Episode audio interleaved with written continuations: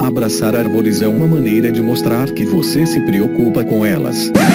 1, 2, 3, 4.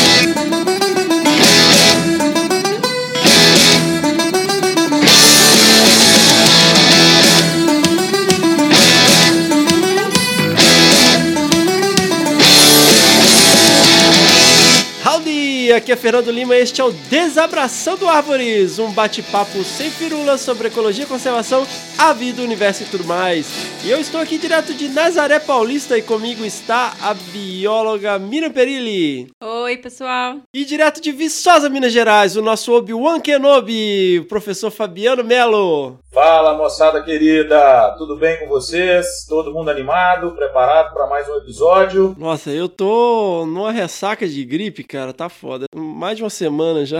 Mas isso está geral, né? Essa mudança de temperatura de estações, ela é normalmente marcada por essas gripes, viroses, É. né? Bem, bem chato. Tomar cuidado é com as crianças. É, em casa ficou todo mundo, menos eu. É, cara, é incrível. O Ian pega a Ziquezira na escola, aí na sequência eu pego. Aí agora tem a Liz também, que também pega. Mas a Miriam não pega nada. Ah, ela é imuno- imunologicamente falando, diferenciada, né, Mirinha? Pois é, mas por que que os filhos não pegam meu, meu sistema imune, né? Pega do pai? Pega do pai, né? O pediatra falou isso, né? E aí, esse aí que é o herdeiro vai, vai dar rinite, sinusite. Ai, judiação. Sensacional. É isso. Bom, pessoal, esse episódio aqui tá bem aguardado, né? Já gerou até uma ansiedade aí, umas grandes discussões sobre Star Wars. É verdade. Dá até vontade, né, de continuar falando de Star Wars. Saiu um trailer novo do próximo filme. Eu vi. Abriu temporada nova de Game of Thrones. E já que o Brasil ligou foda-se pro meio ambiente, de repente é melhor a gente falar de Game of Thrones. Esse bate-papo agora não faz muito sentido, né? Nossa, né? Tá tendo que abstrair, né? Mas se a gente desanimar, né? Quem que vai fazer alguma coisa? Pois é, você tem toda a razão. E a gente está vendo aí uma mobilização bem forte né, das entidades associadas às questões educacionais e às questões ambientais. Vão ter alguns movimentos importantes nos próximos dias para a gente tentar reverter esse quadro de retrocesso. Né, para fazer um barulho aí, a gente tem que se mobilizar e a gente tem que apoiar essa mobilização. Porque uma coisa é você tentar ajustar políticas né, associadas às questões mais gerais que o Brasil precisa, outra coisa é você retroceder em ações importantes, já garantidas, já bem instituídas, né, relacionadas, por exemplo, às questões ambientais, que é o que a gente mais discute aqui. Né? E é bater a porta do seu vereador, que seja na, na escala municipal, seja na escala regional, seja na escala estadual, se possível na federal. O negócio é se mobilizar, gente, porque ficar gralhando em rede social não vai resolver nada. Absolutamente. Ficar aqui também dando discurso em podcast também não vai resolver nada. Não, a gente tem que ter resistência, a gente tem que realmente mobilizar. É, mas tem que, tem que se mobilizar e tem que tentar fazer uma diferença, mas do ponto de vista prático. Porque eu tô vendo o seguinte, cara, é uma falácia a questão da rede social, porque por mais que a gente ganhe voz e você possa fortalecer movimentos, o que eu vejo é que as pessoas têm uma sensação gratificante de que sentir que tá fazendo alguma coisa, mas na verdade não tá fazendo porra nenhuma. Eu acho até que dentro das redes sociais o que a gente pode fazer é tentar desmentir o tanto de, de coisa de fake news que tem sido criado aí, em relação à ONG, em relação aos funcionários servidores do ICMBio. Eu estava falando aqui, Mirinha, até em outro episódio, o Fernando vai lembrar disso, que as questões né, de ataques às, às instituições públicas têm se tornado grave atualmente e, de modo geral, é, são informações totalmente equivocadas que acabam distorcendo a realidade para o grande público que não está acostumado com aquela informação. Então é papel nosso, né? é nosso dever fazer com que as pessoas conheçam a realidade, os fatos, a verdade. A gente não pode permitir que essas informações equi- equivocadas, que na verdade estão sendo espalhadas exatamente para fragilizar as instituições, permaneçam. A gente tem que cortar isso e falar: não, galera, ó, a verdade é essa, os fatos são esses, os números são esses. E aí a gente, como se diz, né, corrigir essa, essa toada que está muito estranha. Sim, e aí quem quiser acreditar, acredita, porque eu acho que nosso papel é divulgar. E aí tem uma parcela que vai continuar negando e a, e a outra vai estar pelo menos com a informação na mão. Então, Mas de qualquer forma, vamos levantar a bunda da cadeira e fazer alguma coisa, galera. É verdade. Articulação institucional, articulação pessoal. Vamos aí tentar mudar o cenário. Boa. Bom, pessoal, como eu disse, esse episódio está aguardadíssimo. Nossa, palavra feia. Esse episódio está muito aguardado. Galera aí com ansiedade. Nossa, quando que vai sair? E finalmente chegou o episódio 15 aqui com a querida Fernanda Abra. Ela que é bióloga, mestre em ecologia pelo Instituto de Biociências da Universidade de São Paulo, na USP, onde ela desenvolveu uma pesquisa super inovadora no país sobre avaliação de medidas mitigatórias para o atropelamento de fauna silvestre. Durante o mestrado, ela também teve estágio internacional na Montana State University, orientada pelo orientada pelo PhD Marcel Peter como pronuncia isso? Ruisner. Ruisner. É uma referência no assunto, galera.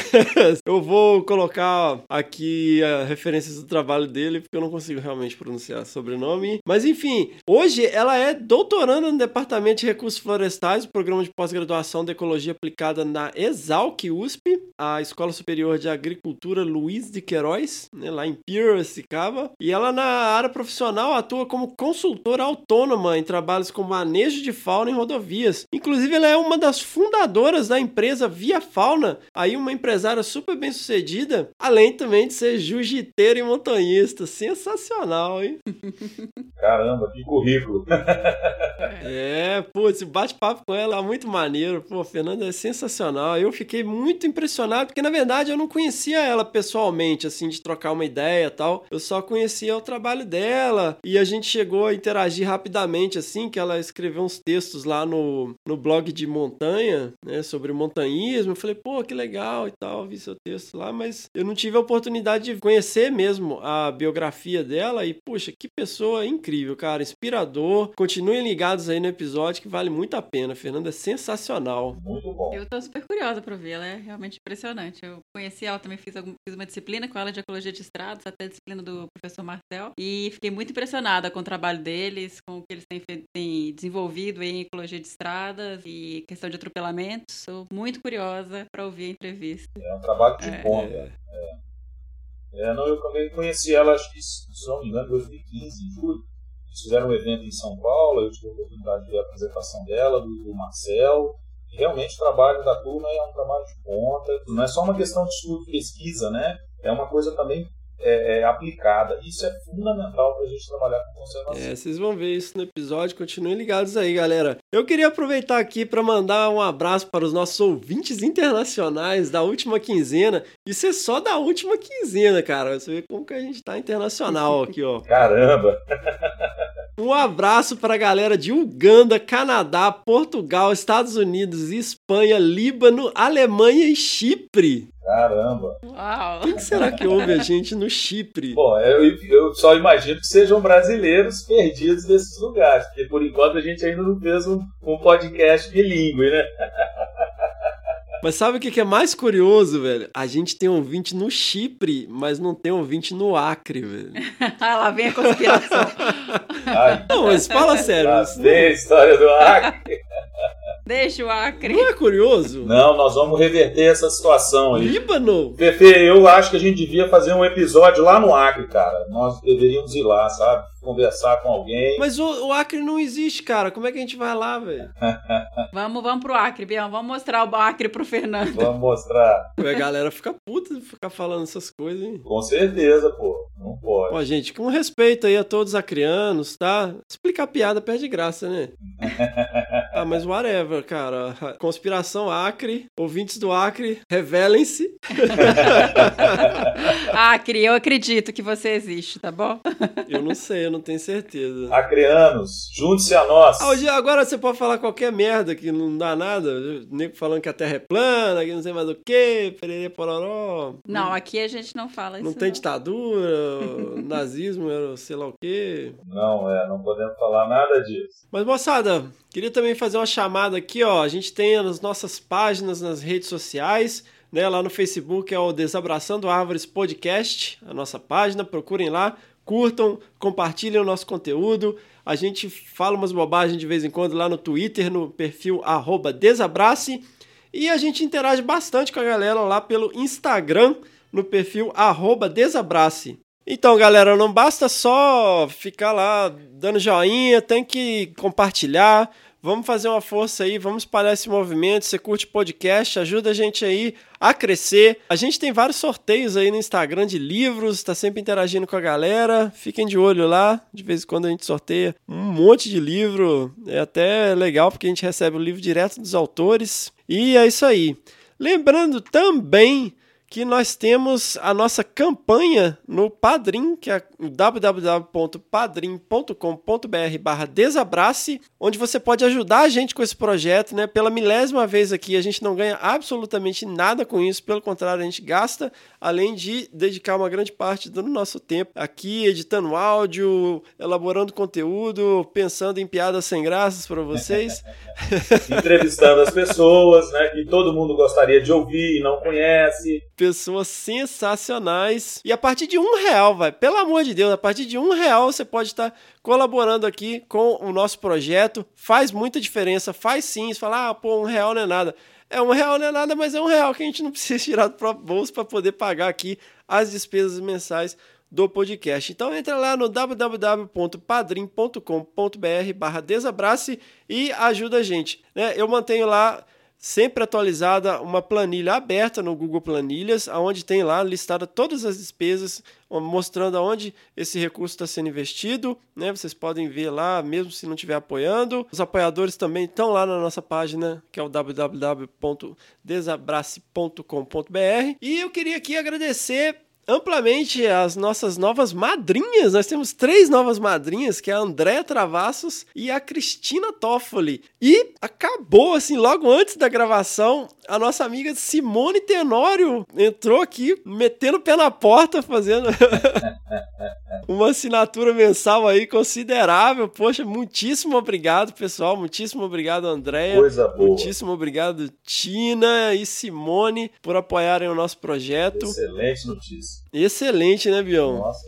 Lembrando que o Padrim é uma assinatura mensal, mas se você quiser fazer uma doação pontual, ah, poxa, eu não quero saber desse negócio de doação mensal, a gente tem um perfil no PicPay, que é o arroba desabrace, onde você pode doar o valor que você quiser. Quantas vezes quiser, quer doar uma vez por mês, uma vez por semestre, quer doar só uma vez na vida, não tem problema, mas a gente sempre está precisando de ajuda, né? Então. Ganhou na loteria? Dá uma grana lá pra nós. Ajude a impulsionar de verdade o podcast. E vamos então para o Que Bicho é Esse com a Miriam Perilli e a Alice. Oi, Titiki. Cara, eu tinha certeza que a única pessoa que realmente poderia nos salvar era a Amanda Mello. e não foi diferente.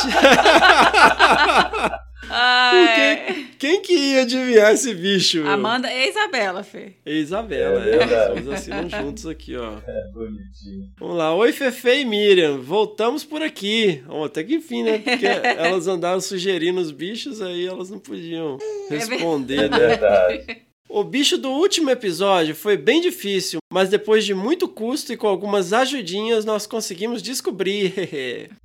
é a coruja mocho dos banhados, Asio flameus, um bichinho bem bonito por sinal. Estamos aguardando o próximo. Abraços, Amanda e Isabela Melo. Pô, É um sensacional. bicho bem bonito mesmo. A gente teve uma outra resposta, mas não sei se vale como resposta. Por quê? Porque, ó, oi galera, meu nome é Jéssica, estudante de medicina veterinária de São Paulo. Olha aí, mandando e-mail novamente, mas dessa vez bem adiantada para responder qual bicho da semana. No episódio 14, duas pessoas mandaram sugestões de bicho. Uma delas vocês ainda nem tocaram, mas deram a dica de que é o despertador mais eficiente do Pantanal. Ó, a Alice concorda. Ê, trocinho! Concorda. Concorda? E só podem estar falando do.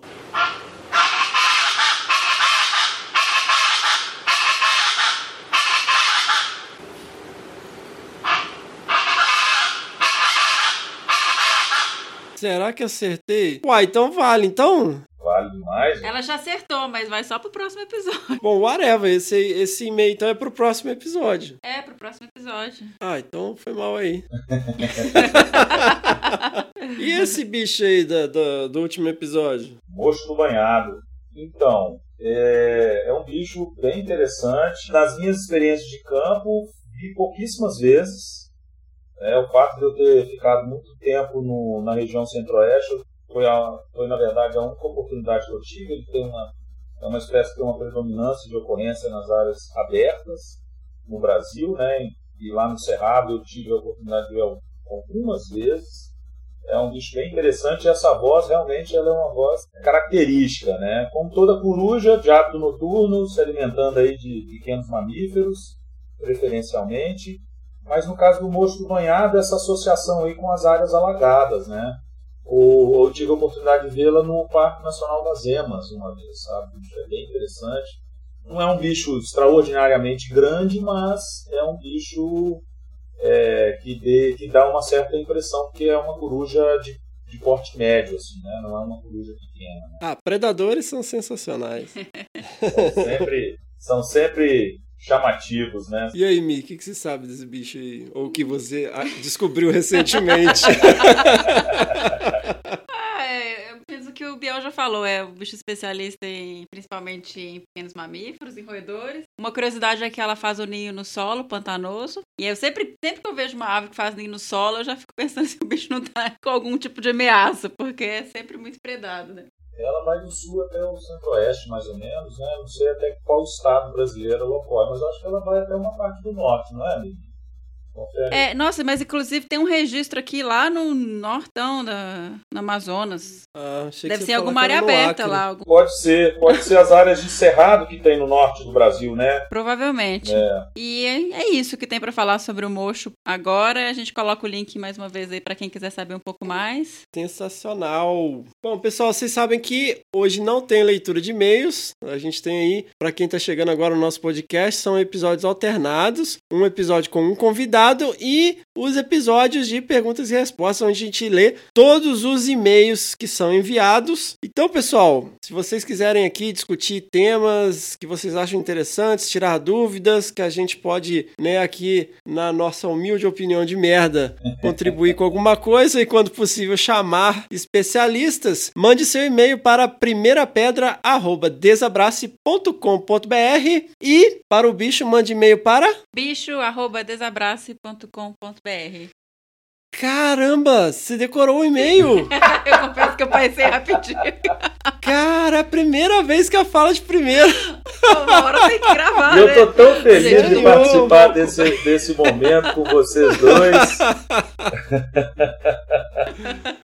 Inacreditável. Pô, parabéns. Participar do Que Bicho é Esse é sempre uma alegria. Ai, Biel, isso é sempre muito bem-vindo no Que Bicho é Esse? E contribui pra caramba. Muito obrigado. Que bom, fico feliz também porque a gente fica sempre na pilha. Quando eu não posso estar ouvindo vocês, eu fico lá dando palpite pro vento. Ah, naturalista. a gente grava o bicho normalmente super tarde em casa. É, é. É verdade. ah, mas sem você não tem esse, esse quadro. Isso aí eu não abro mão. Ah, que bom. Muito bom. Sensacional. Muito bom, galera. Obrigadão, Bião. Beijo. Imagina, grande abraço. Benção, padrinho. Deus abençoe, beijão pra todos aí. Sempre um prazer zaço falar com vocês. Beijão, meu Brasil, nosso mundo. Conquistamos o mundo, né, TT? Daqui a pouco nós estamos manchando aí os países É. que ouvem no, no, no, no mapa mundo. Nós estamos colocando lá todas as marquinhas nos países que nos ouvem, né? Pois é, vai ter bandeirinha, vai ter bandeirinha no Polo Norte, mas não vai ter no Acre, hein?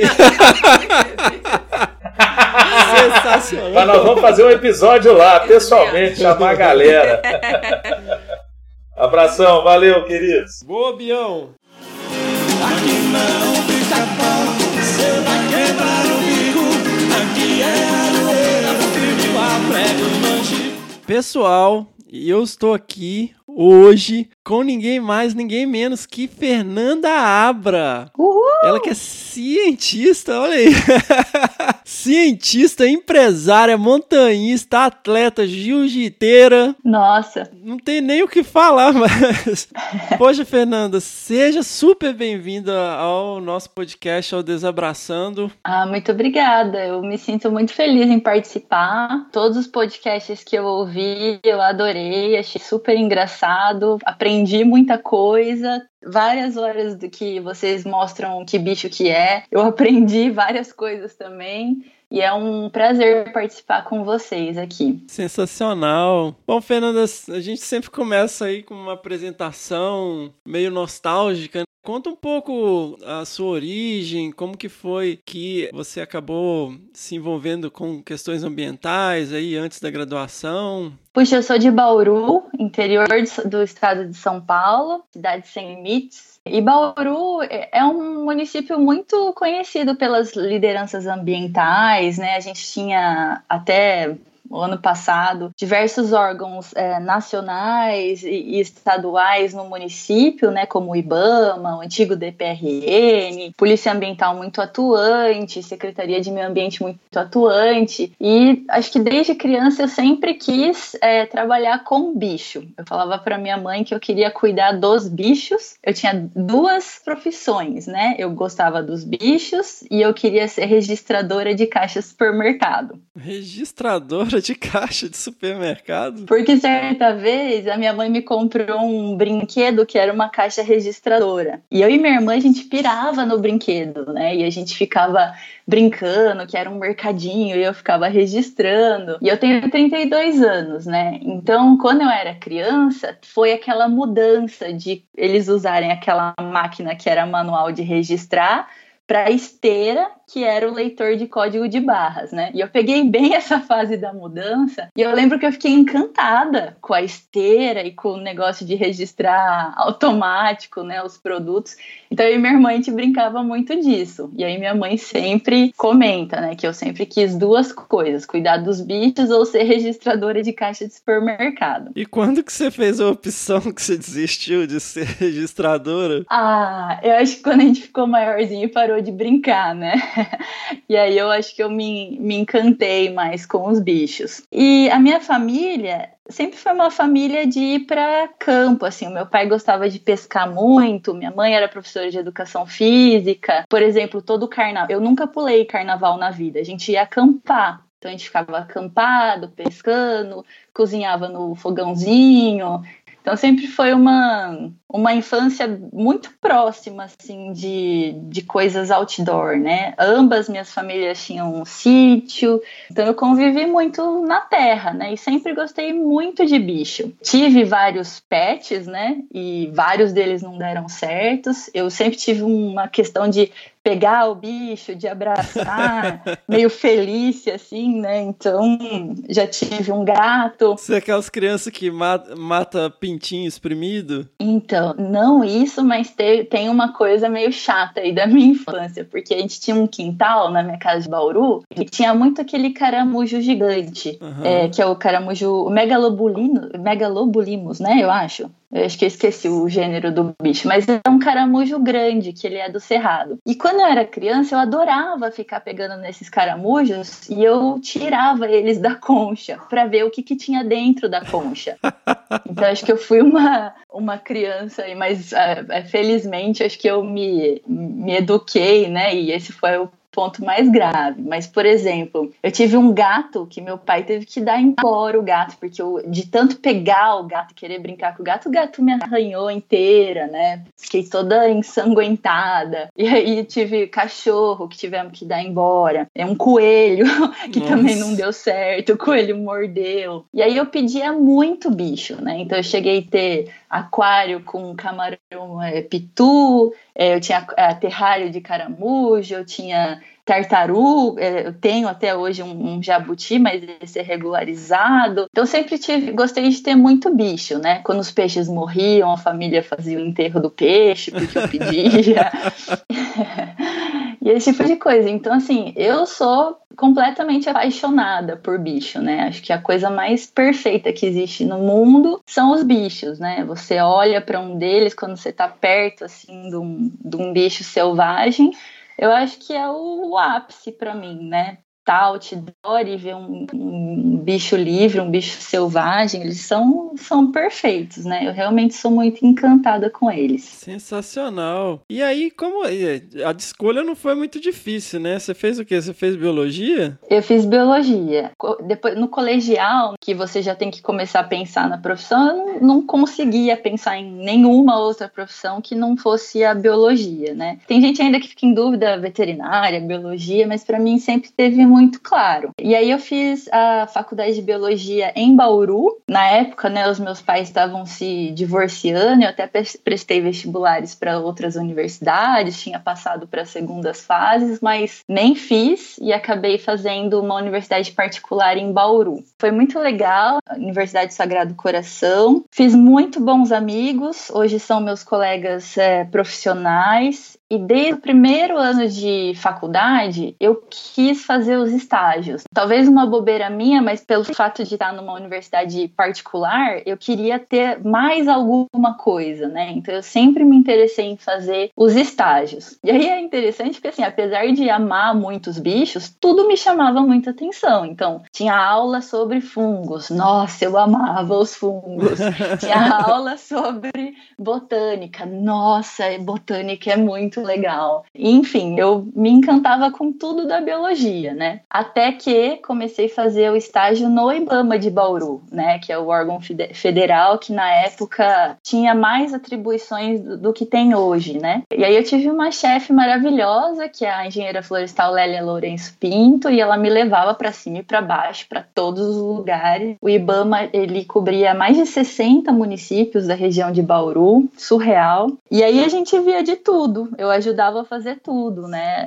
Fiscalizar, ajudava a fazer relatório, ajudava a atender o telefone, limpar a gaiola. O estagiário faz de tudo um pouco, né? E foi, acho que, nesse estágio que eu vi que eu gostava do, do mão na massa, assim, sabe? E foi nesse estágio que eu tive meu primeiro contato com a ecologia de estradas. E o Ibama de Bauru, ele ajudou a licenciar uma rodovia da região, que era a duplicação dessa rodovia, e a gente recebeu o banco de dados de atropelamento dessa concessionária. Quando eu vi o banco de dados, eu falava, uau, não, isso não deve estar tá certo, né? Lobo Guará, Lobo Guará, onça parda, é, tamanduá bandeira, tamanduá mirim, cachorro do mato, raposa do campo, lalala, capivara, capivara, capivara, muita coisa atropelada. E eu vi, assim, que a rodovia é, é um é um ralo da nossa biodiversidade, né? Os bichos, nossa, é uma coisa muito grave, muito séria. Eu não tinha menor noção, né, do que era aquilo. Ajudamos a fazer o licenciamento e nessa época o IBAMA de Bauru foi muito inovador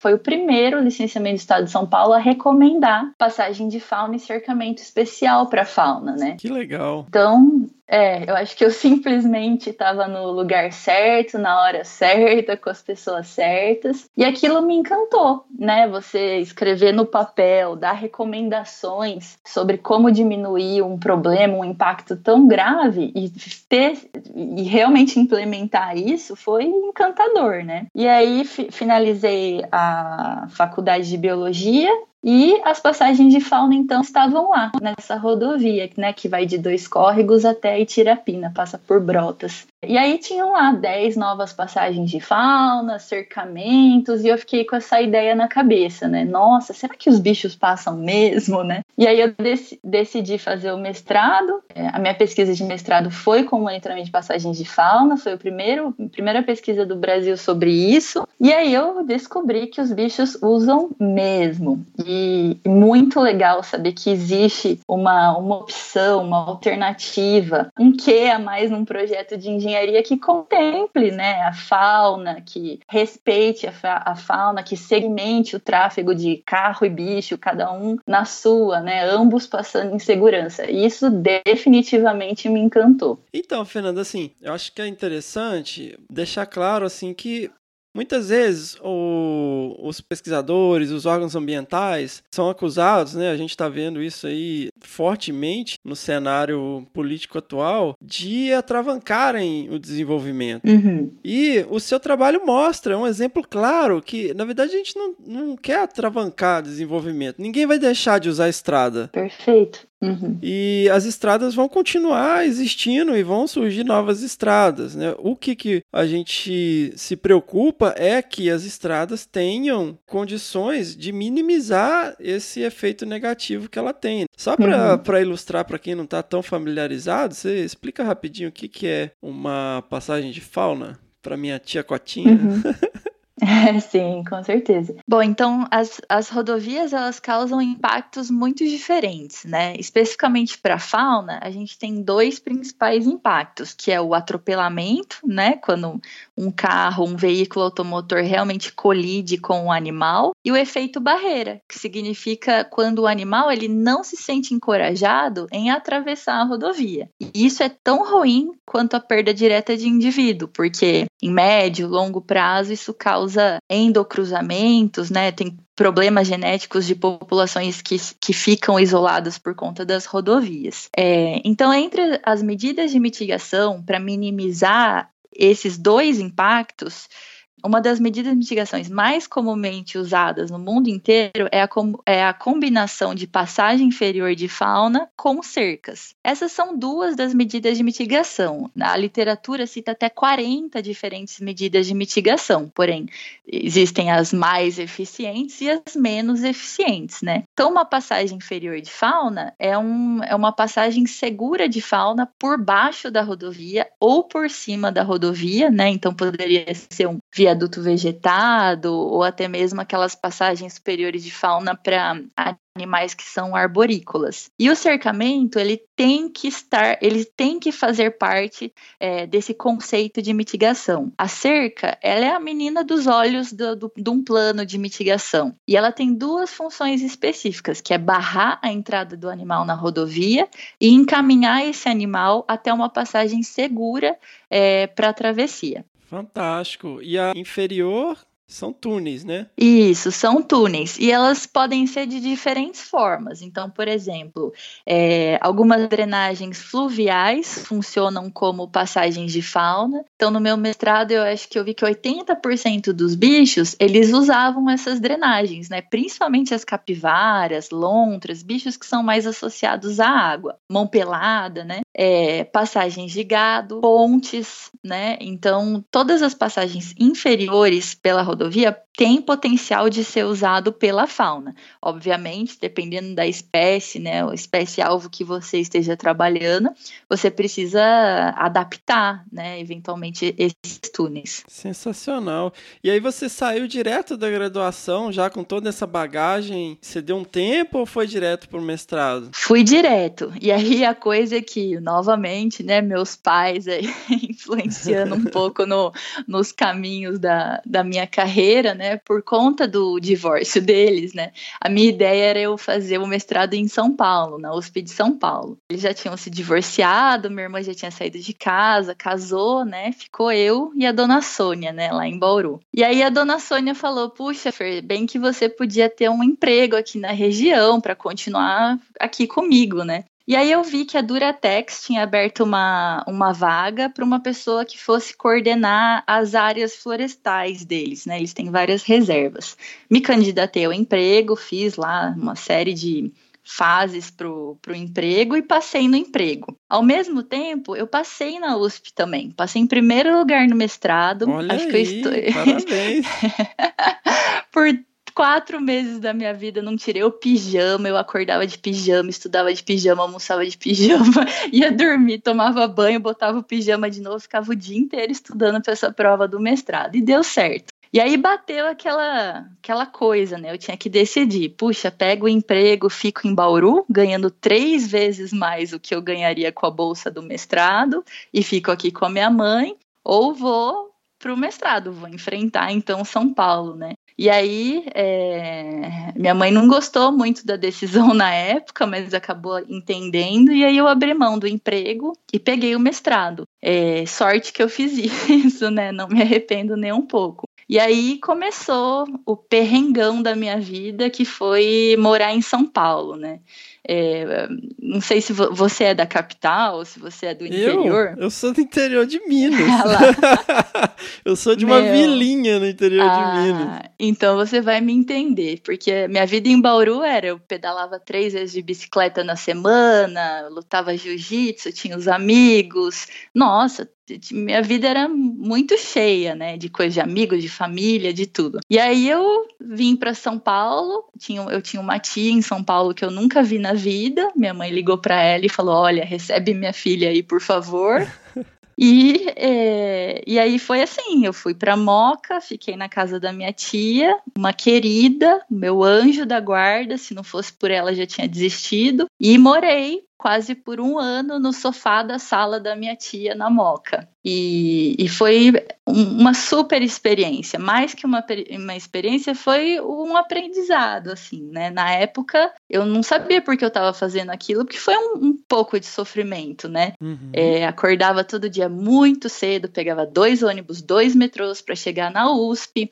É, quem é do interior tá muito acostumado a ter muitos amigos, né? Aquela coisa mais. Ah, não sei, aquela coisa de interior. E de repente em São Paulo, assim, eu me vi sem nenhum amigo, né? E é muito difícil fazer amizade em São Paulo. É, cada um tem a sua vida, todo mundo é muito corrido, todo mundo é cheio de, de compromisso, né? é difícil, é diferente, assim. E nossa, e aí foi, foi bem complicado. Almoçava no bandejão, ficava na universidade o dia inteiro, e dois ônibus, dois metrôs para voltar para casa, sem esporte, sem amigos. E aí foi, foi uma época bem complicada, né? É, o que complicou mais ainda foi que a primeira disciplina que eu peguei do mestrado foi o R. E ninguém me avisou que- o que era o R. Minha, minha, minha orientadora não falou: olha, deixa o R para o final, né? Não, eu peguei a primeira disciplina do R. E aí eu ia embora da disciplina, é, ligava para minha mãe e falava: mãe, eu tô no lugar errado, porque assim, eu ouço essa, essa Peraí, disciplina. você fez aquela disciplina do Paulo Inácio? Do Paulo, não, era, na época era o Paulo Inácio e o Alexandre Adalardo. Meu, nossa, Aquela Fernando. de você- cinco semanas? Isso, do R. Depois tem a de modelagem estatística que eu acabei de fazer agora com o Paulo Inácio, que eu me, eu me, eu lembrei do trauma do R. E aí, nossa, eu ligava pra minha mãe e falava: Mãe, eu tô no lugar errado. Não devia ter passado no mestrado porque eu não sou capaz de entender o que o professor tá falando. E nossa, e aí na aula é muito interessante, porque assim, quem é da USP faz super aquela cara de tá entendendo tudo, todo mundo muito intelectual, intelectual né? Aquela cara de, nossa, uhum, sei, Na sei. verdade, ninguém tá entendendo porra nenhuma. E aí a minha sorte foi que lá pra quinta, sexta aula eu não me aguentei. Virei pra colega que tava atrás de mim e falei assim: "Olha, me desculpa, mas você tá entendendo tudo?" Aí ela falou assim: "Ai, graças a Deus que alguém me perguntou isso. Não, tô super perdida." e, e essa colega é a minha sócia hoje na Via Fauna, doutora aí. Paula Priste, né? Mas enfim, ela foi muito melhor que eu no R, né? Ela, ela ama né, essas coisas de estatísticas e tal, mas foi a minha primeira amiga. Então o R me trouxe uma super amiga pra, pra vida, né? Olha aí, mais uma coisa pro R, né? Ô, Gente, pra quem não, não, não tá familiarizado, R é uma linguagem de programação tá? e ela é muito usada no meio acadêmico porque ela foi, foram sendo desenvolvidos pacotes específicos para análises estatísticas e é totalmente gratuito, né? Open source. Então, Uhum. Hoje tem bastante gente usando também Python. Então, ela é uma linguagem de programação muito utilizada né, no meio acadêmico. Então, assim, hoje em dia você é quase obrigado, né? Se for seguir carreira Sim. acadêmica, a entender um pouco de programação. Para quem tem um lado mais nerd, é super legal. Eu, particularmente, acho sensacional. Não, R é incrível, você faz tudo no R, né? Quem pega a mãe assim, tá feito, né? É muito bacana. Então, aí você sobreviveu. Né, essa disciplina, o R te rendeu a primeira amizade em São Paulo. Sim. E logo no início, né? Do mestrado Logo no falou. início, nossa, felizmente. E aí é, fui levando né, as disciplinas, também comecei a fazer o campo em Brotas, né? Que era o monitoramento das passagens, foi muito legal. Mas teve o, o dia, né, na USP, no campus aqui da USP de São Paulo, que eu quase larguei tudo e voltei para Bauru, né? Então, tava, minha vida tava bem complicada, assim, né, com essa coisa de vir para a universidade, ficar o dia inteiro, pegar transporte público, sempre muito lotado, disciplinas difíceis, né? E fora ter pego R no primeiro semestre, eu peguei o R mais duas. Quando você começa o mestrado, você quer começar com tudo, né? Não, já vou fazer, meti uhum. três disciplinas lá no meu currículo. E nossa, eu quase morri, né? Porque é, é muito difícil, é outra pegada. O mestrado não tem nada a ver com a graduação, mas dificilmente a gente, a gente sabe disso quando a gente começa, né? Aí o dia que eu quase desisti, você vai, talvez seja engraçado, mas para mim não foi nada engraçado. ah, depois vira, vira engraçado, depois vira história. é, hoje é engraçado contar, mas nossa, esse dia foi terrível. Eu cheguei, né, na USP bem de manhãzinha, desci do ônibus, material na mão, correndo para não chegar atrasada na aula. E na calçada tinha uma boca de lobo, né, o, o bueiro. E aí eu pisei em cima da tampa e a tampa, blum, a tampa virou para baixo e a Fernanda caiu dentro do bueiro. Nossa! e aí a tampa do bueiro voltou e voltou em cima de mim. Então eu fiquei com meio corpo para dentro do bueiro, meio corpo para fora do bueiro. E nossa, foi terrível. Esse dia, de verdade, eu liguei para minha mãe e falei assim: "Mãe, desisto, para mim chega, não vou mais morar nessa cidade, não aguento mais. os carros passavam do meu lado, tava na, na, calçada, assim, da rua, onde os carros passavam. Ninguém parou para me ajudar. Pera, mas você tava literalmente lá dentro? Estava. Então, assim, ó, a água do bueiro veio até meu joelho, mais ou menos. Então, eu tava meio para dentro e meio para fora. Gente. E, nossa, eu me arrastei para fora, né? Fiquei toda suja, fiquei ralada. E aí, eu liguei para minha mãe e falei: chega não, desisto. Aí minha mãe, né, com a sabedoria dela, ela falou assim: filha, faz o seguinte, vem para Bauru e a gente conversa. Aí na hora, fui embora, peguei o ônibus, fui para Bauru. E aí ela me convenceu, né? Olha, calma, né? Foi um dia ruim, as coisas vão melhorar, se esforça, é o que você quer. E aí ela me enfiou no ônibus de volta para Bauru,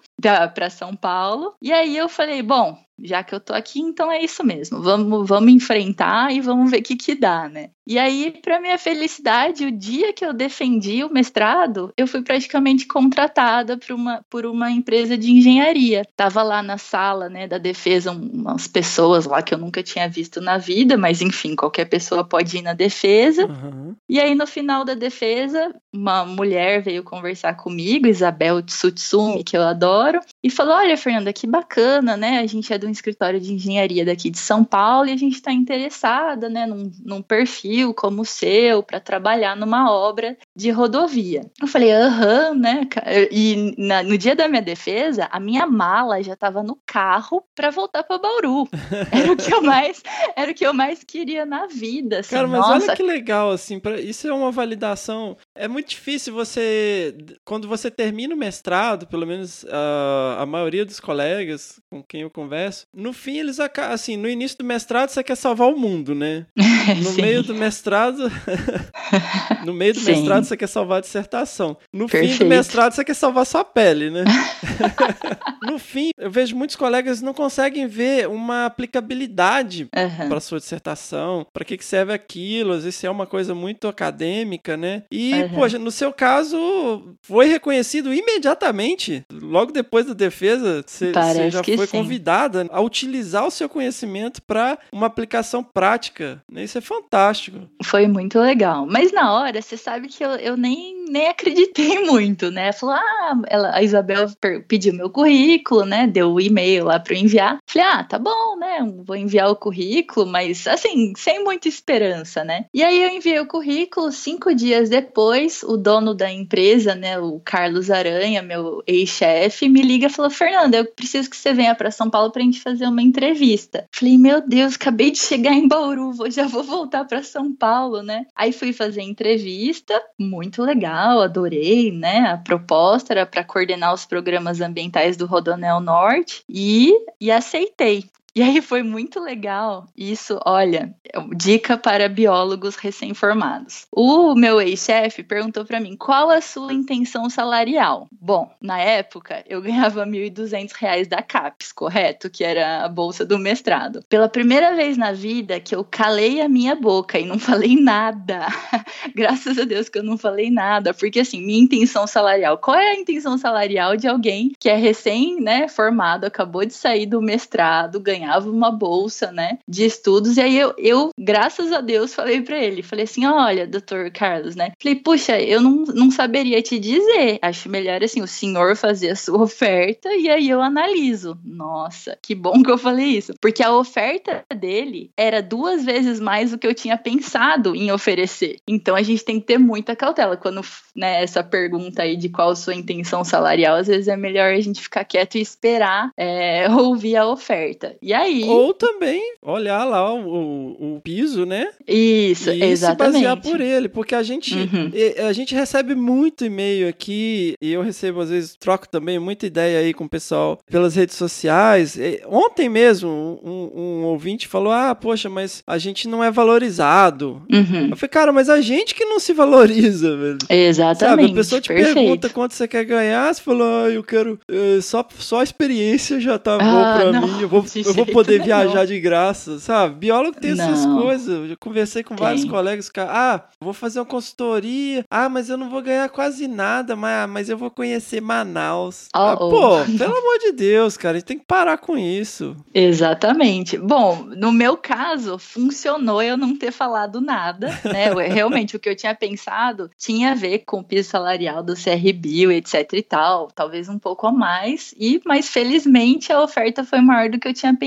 É, o piso são seis salários mínimos, né? São seis salários É, mínimos? do CFBio é. Sim, é, na época devia ser, eu, eu acho que é alguma coisa a menos. Mas enfim, só sei que eu fiquei super feliz e aí eu voltei para São Paulo em melhores condições. Então aí eu pude alugar o apartamento, voltei a treinar jiu-jitsu. Olha aí, É. com quem que você treinava? Na Ryan Grace, com o Sardinha.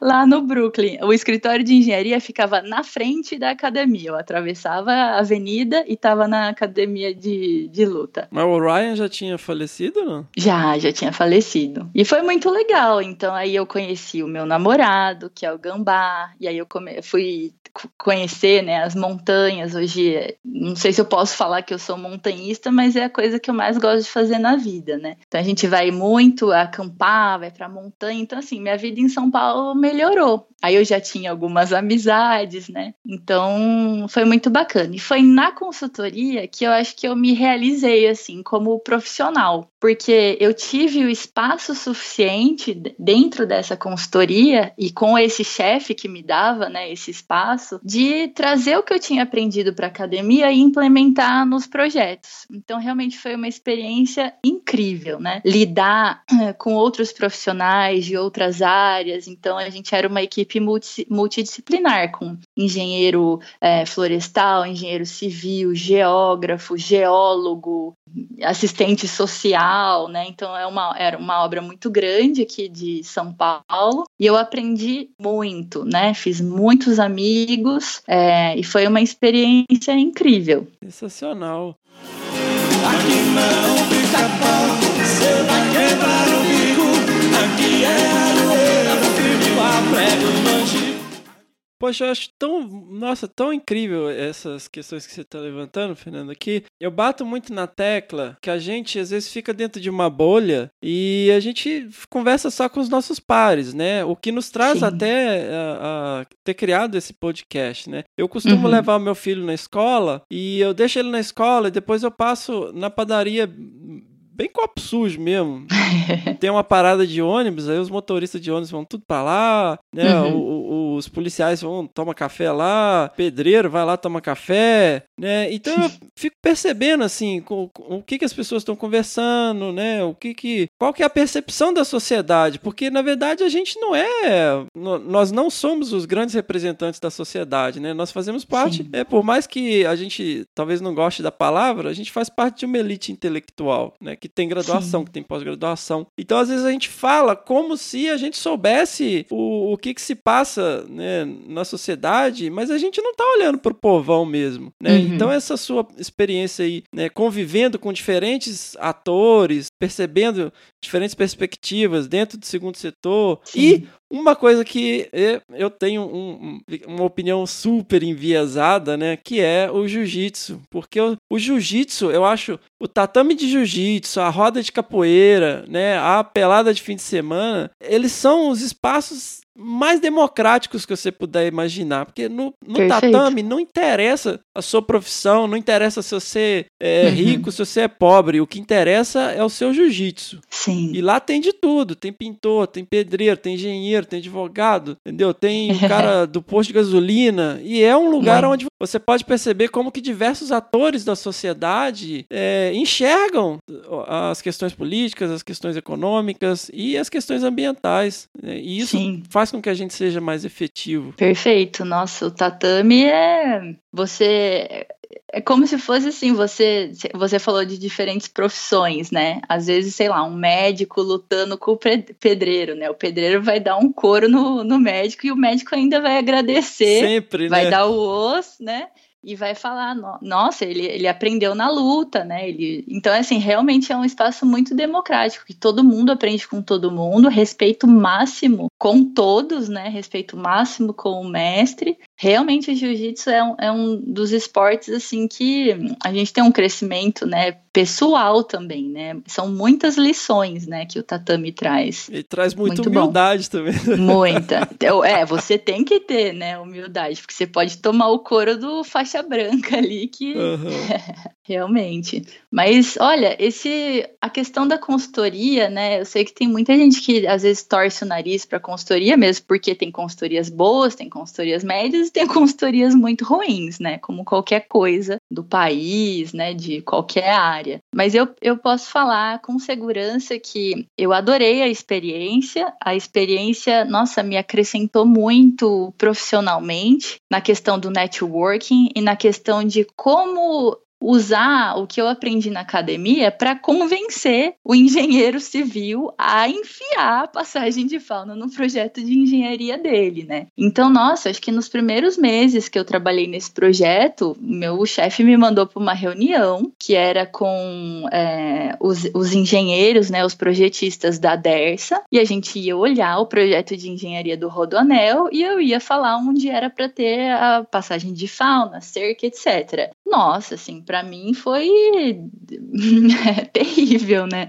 Porque é outra linguagem, né? O biólogo ele entende, né, as questões ah, da, o o porquê- da importância ecológica, do porquê ter a passagem de fauna, incremento de conectividade funcional, estrutural, nananã. E às vezes você tem que ter um diálogo a mais do que esse para poder convencer o profissional que não entende nada disso, né? Então foi com muita insistência, algumas discussões. é, às vezes você fica conhecido como a chata do meio ambiente, né? Enfim. Mas olha, é, valeu a pena, né? Eu acho que ah, n- não por, por causa de mim, né, ou por causa desse projeto do Rodoanel Norte, mas eu acho que hoje na Dersa está integralizada essa coisa de projetar novas rodovias, pensando nessa dinâmica de fauna e como mitigar essa dinâmica de fauna, né? Então acho que eu deixei a minha contribuição e levei e trouxe comigo essa experiência de trabalhar multidisciplinar, a questão de como convencer, como lidar, como conversar. Ah, não estamos entendendo aqui no projeto? Beleza, vamos para campo, a gente vai ver junto é, o problema, né? Então me deu um jogo de cintura que hoje para mim assim é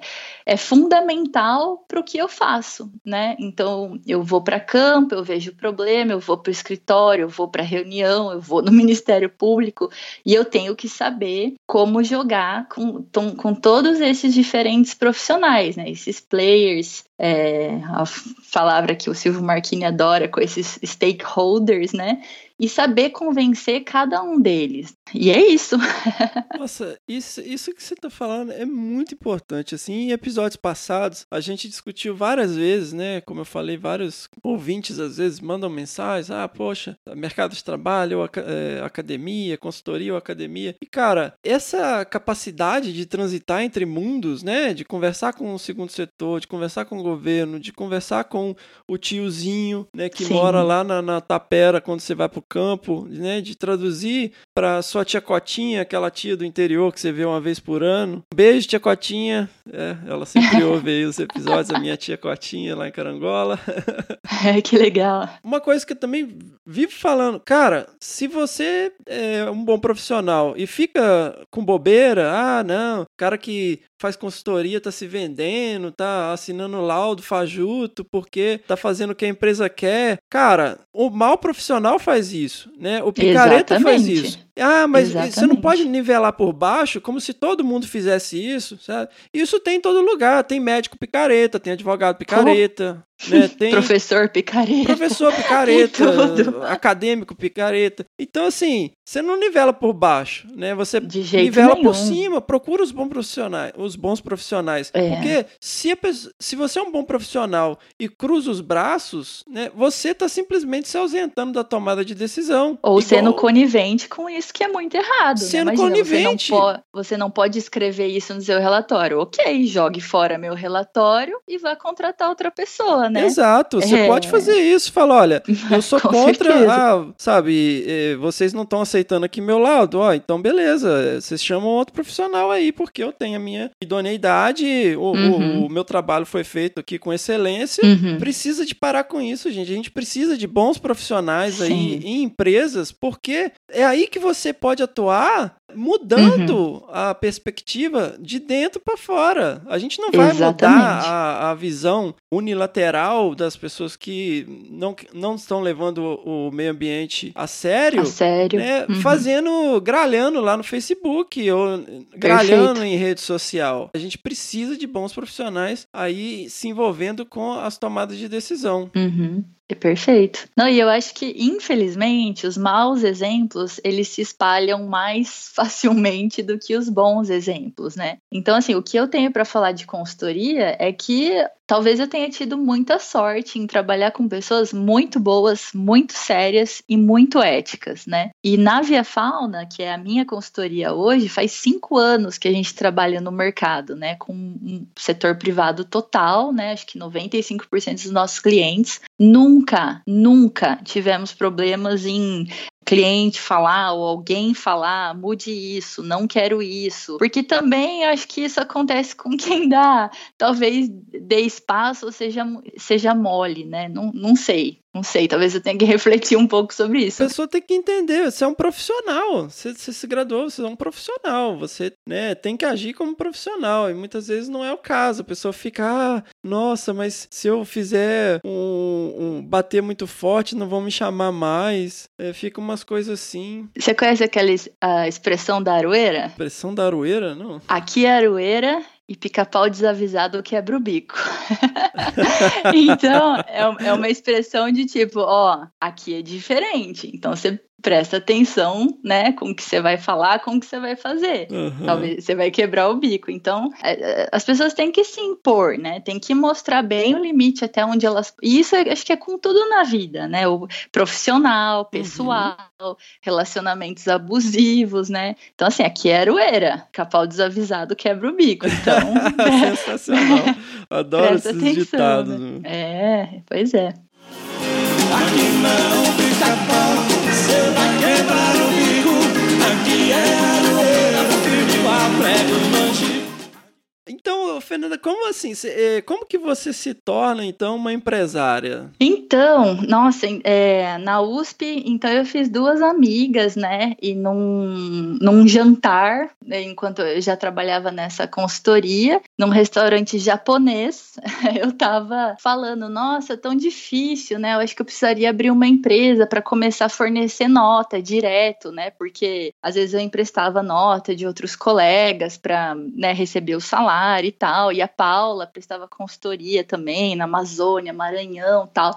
Sempre tinha esse problema, ou a gente emitia RPA, né, que é um, puxa, como que eu Recibo de pagamento de autônomo? perfeito, só que o desconto de imposto ele é muito maior, né? 32%.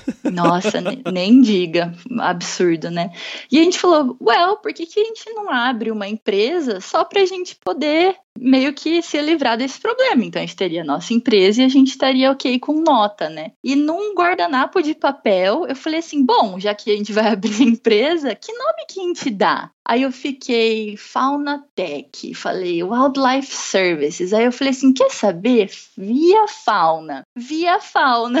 Aí as duas olharam e falaram: nossa, Via Fauna. E ficou. Foi, juro, foi em cinco minutos escrito no guardanapo de papel. E aí a gente abriu a empresa, vimos um anúncio da USP que tinha uma incubadora aqui, o Cietec. Bom, já que vamos abrir empresa, vamos se capacitar quanto empresa. Fizemos um curso de empreendedorismo Acho Olha que no aí. terceiro mês é, eu tinha muito contato assim com as concessionárias de rodovia de São Paulo. Surgiu o nosso primeiro contrato, desses o, o concessionária avisou a outra, e aí a gente prestou mais um serviço, fizemos um EIA-RIMA, monitoramento de fauna, e o negócio foi crescendo e deu, e deu super certo, né? É, hoje eu gerencio a Via Fauna com a Paula, né? Que também é pesquisadora, está no pós-doc, é orientada, é, orientada do Jean Paul aqui do Laboratório de Ecologia de Paisagem da USP. E é isso, a gente vai com tudo aí, sempre pensando em coisas novas, inovadoras, puxando nossos clientes para essa questão da conservação, principalmente porque o carro-chefe da Via Fauna é trabalhar com manejo de fauna em empreendimentos de transporte. Então, rodovias, ferrovias e aeroportos. É crescente, né, essa, essa questão desses conflitos que esses empreendimentos de transporte têm com fauna silvestre.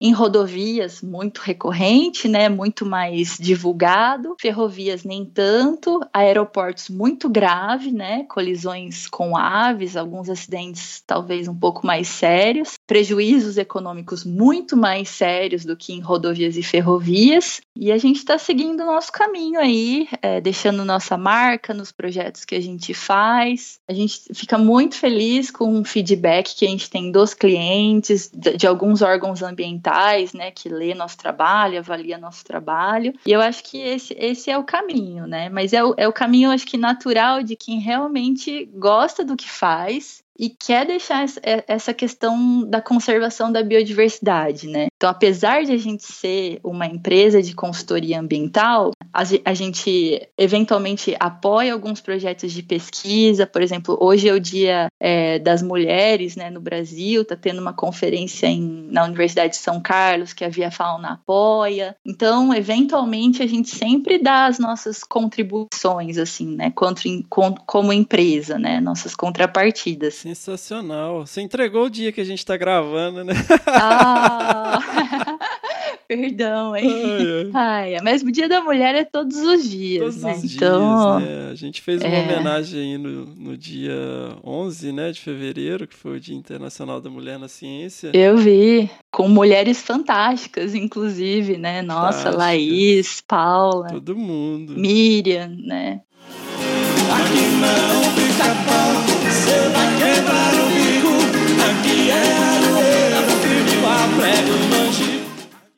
Então, mas você se torna uma empresária super bem sucedida, aí você fala, ah, eu não tô com problema suficiente na vida, eu vou fazer doutorado.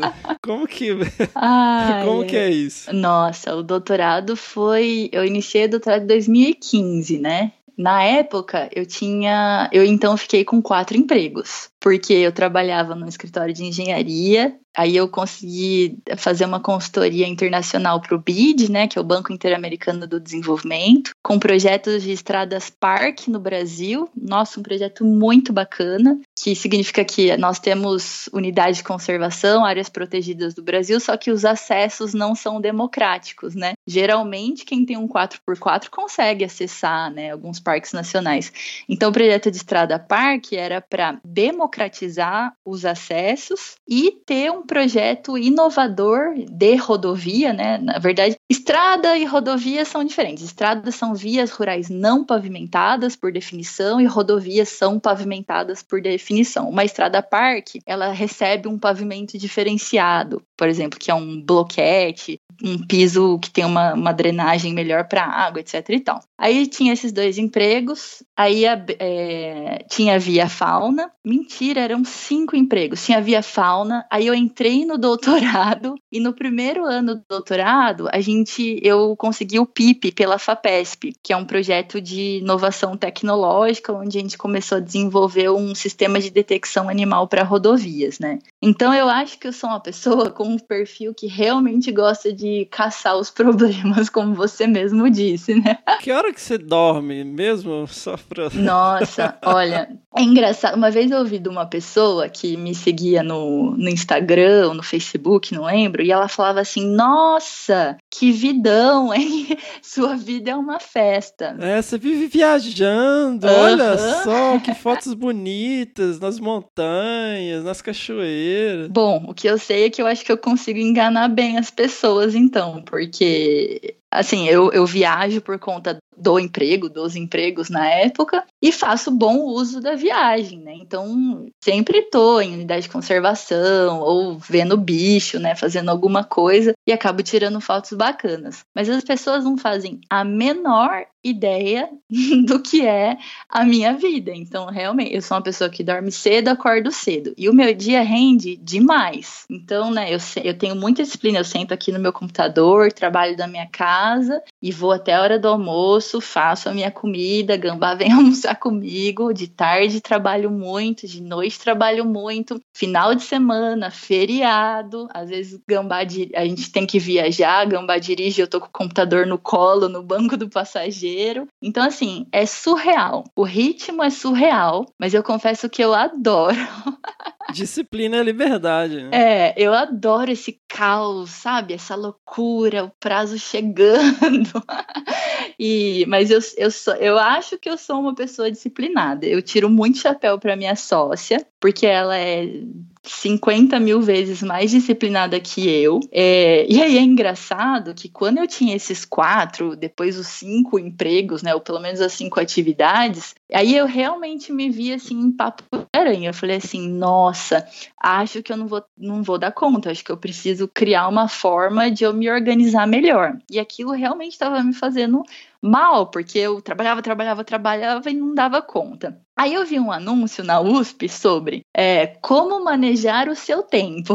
Super importante, super importante. Era uma consultoria por Skype. Você pagava lá, acho que 50 reais, e tinha uma pessoa para te falar como organizar o seu tempo. Aí eu falei: quer saber? Eu acho que eu preciso disso, né? Paguei a pessoa, fiz o Skype e ela me ensinou duas coisas que eu faço até hoje. Entre várias coisas, né, que ela, a pessoa ensinou, eu faço duas, que é cada dia você tem que fazer uma lista com tudo que você faz. Então, eu sento na minha mesa, pego um papel em branco e é, escrevo tudo que eu tenho que fazer. Quando eu termino de fazer aquilo, eu risco. E riscar é a melhor sensação do mundo. É maravilhoso. Eu listo É. tão- super passo a passo, porque eu posso ir ticando. Perfeito. Eu tenho várias vezes. Isso te dá um senso de. de... Nó, dever cumprido. É, é.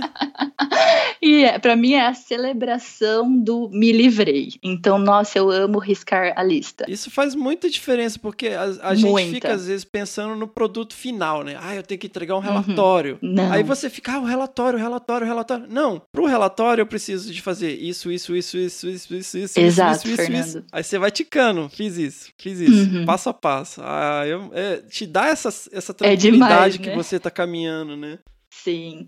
E aí a segunda dica que eu acho fenomenal é surgiu alguma coisa para você fazer na hora, demora menos que cinco minutos, faça agora, não deixe para depois. E isso assim para mim é lição para e-mail, porque nossa, o e-mail bomba todo dia, né? Então tem e-mail pessoal, que também é as coisas do doutorado, tem e-mail da Via Fauna, nossa, e é uma loucura. Então eu vejo lá o e-mail, dá para resolve em menos de cinco minutos, é agora. Para o que está fazendo, resolve já. Porque se é uma coisa pequena, na sua cabeça você pensa assim: ah, daqui a, é tão fácil, daqui a pouco eu faço. Só que você tem outras prioridades. Aí aquilo vira: daqui a pouco eu faço de novo, amanhã eu respondo. Ah, não, agora tem uma coisa mais importante. E você nunca vai responder Não, aquilo. tem uma coisa que eu sempre falo assim: ah, isso aqui é super fácil de fazer. Tá bom, é fácil, mas você você não sentar e fizer, não vai ser feito. Né? Perfeito. Exatamente. Então, essas duas regrinhas me ajudaram bastante. Nossa, eu tenho um, um, ritmo assim bem forte de trabalho, mas eu gosto. E minha mãe, ela, minha mãe fala o seguinte: se você tem que dar alguma coisa para alguém fazer, dê para alguém que já faz muita coisa, porque essa pessoa vai dar um jeito de enfiar no meio e fazer. Não dê para quem não ter, não, não tem muito o que fazer, porque a pessoa vai enrolar, né? Vai, vai demorar, enfim. Então, sempre dá para fazer mais alguma coisa, mas conforme você falou, isso tem um custo, né? Às tem vezes custo. É. é uma, uma loucura. É que assim, as pessoas às vezes se, ah, nossa, fulano ganhou prêmio, nossa, fulano, né, faz um monte de coisa e tal, mas a gente não mostra a, as noites que você passa em claro, né? Nossa. Tanto que você tem que estudar, né?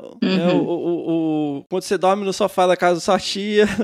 É. Ninguém vê Exatamente. isso, sabe? A gente não posta foto no Instagram não. dormindo no sofá da casa da tia, né? A gente bota lá na alta montanha.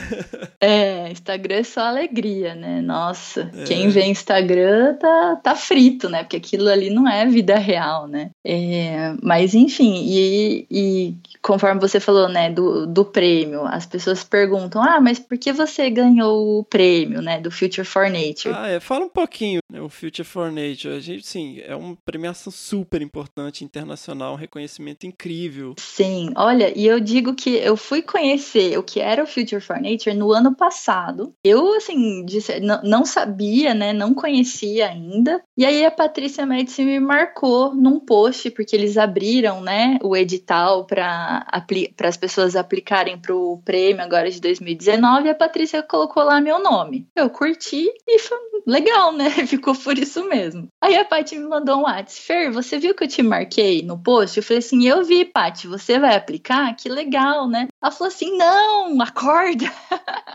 é para você aplicar. E aí, não, de jeito nenhum, imagina, não, não tem nada a ver, não tem o porquê, né, de, de eu aplicar na hora, assim, é, não via o, o, porquê fazer isso, né, e ela falou assim, leia e veja o que você acha. E aí eu li, li o edital, era um edi quem abre o edital de, dessa premiação vê que é fácil, assim, preencher as coisas que eles querem, pelo menos na primeira rodada, né. Falei assim, ah, quer saber, né, quem não arrisca não petisca, é, eu falo que a Patrícia Médici, tudo que ela toca vira ouro, e é assim, surreal. Eu acho que também é uma, uma mulher muito, nossa, hard worker total. Tudo que ela pega para fazer sai muito bem feito, né? Eu tenho uma admiração absurda, assim, por ela. É, e aí eu acabei aplicando, mas assim, sem nenhuma esperança, sem nenhum, né? Mas isso é um detalhe super importante, né, Fernanda? Que às vezes, assim, pessoal que é mais jovem e não tem tanta experiência escrevendo proposta,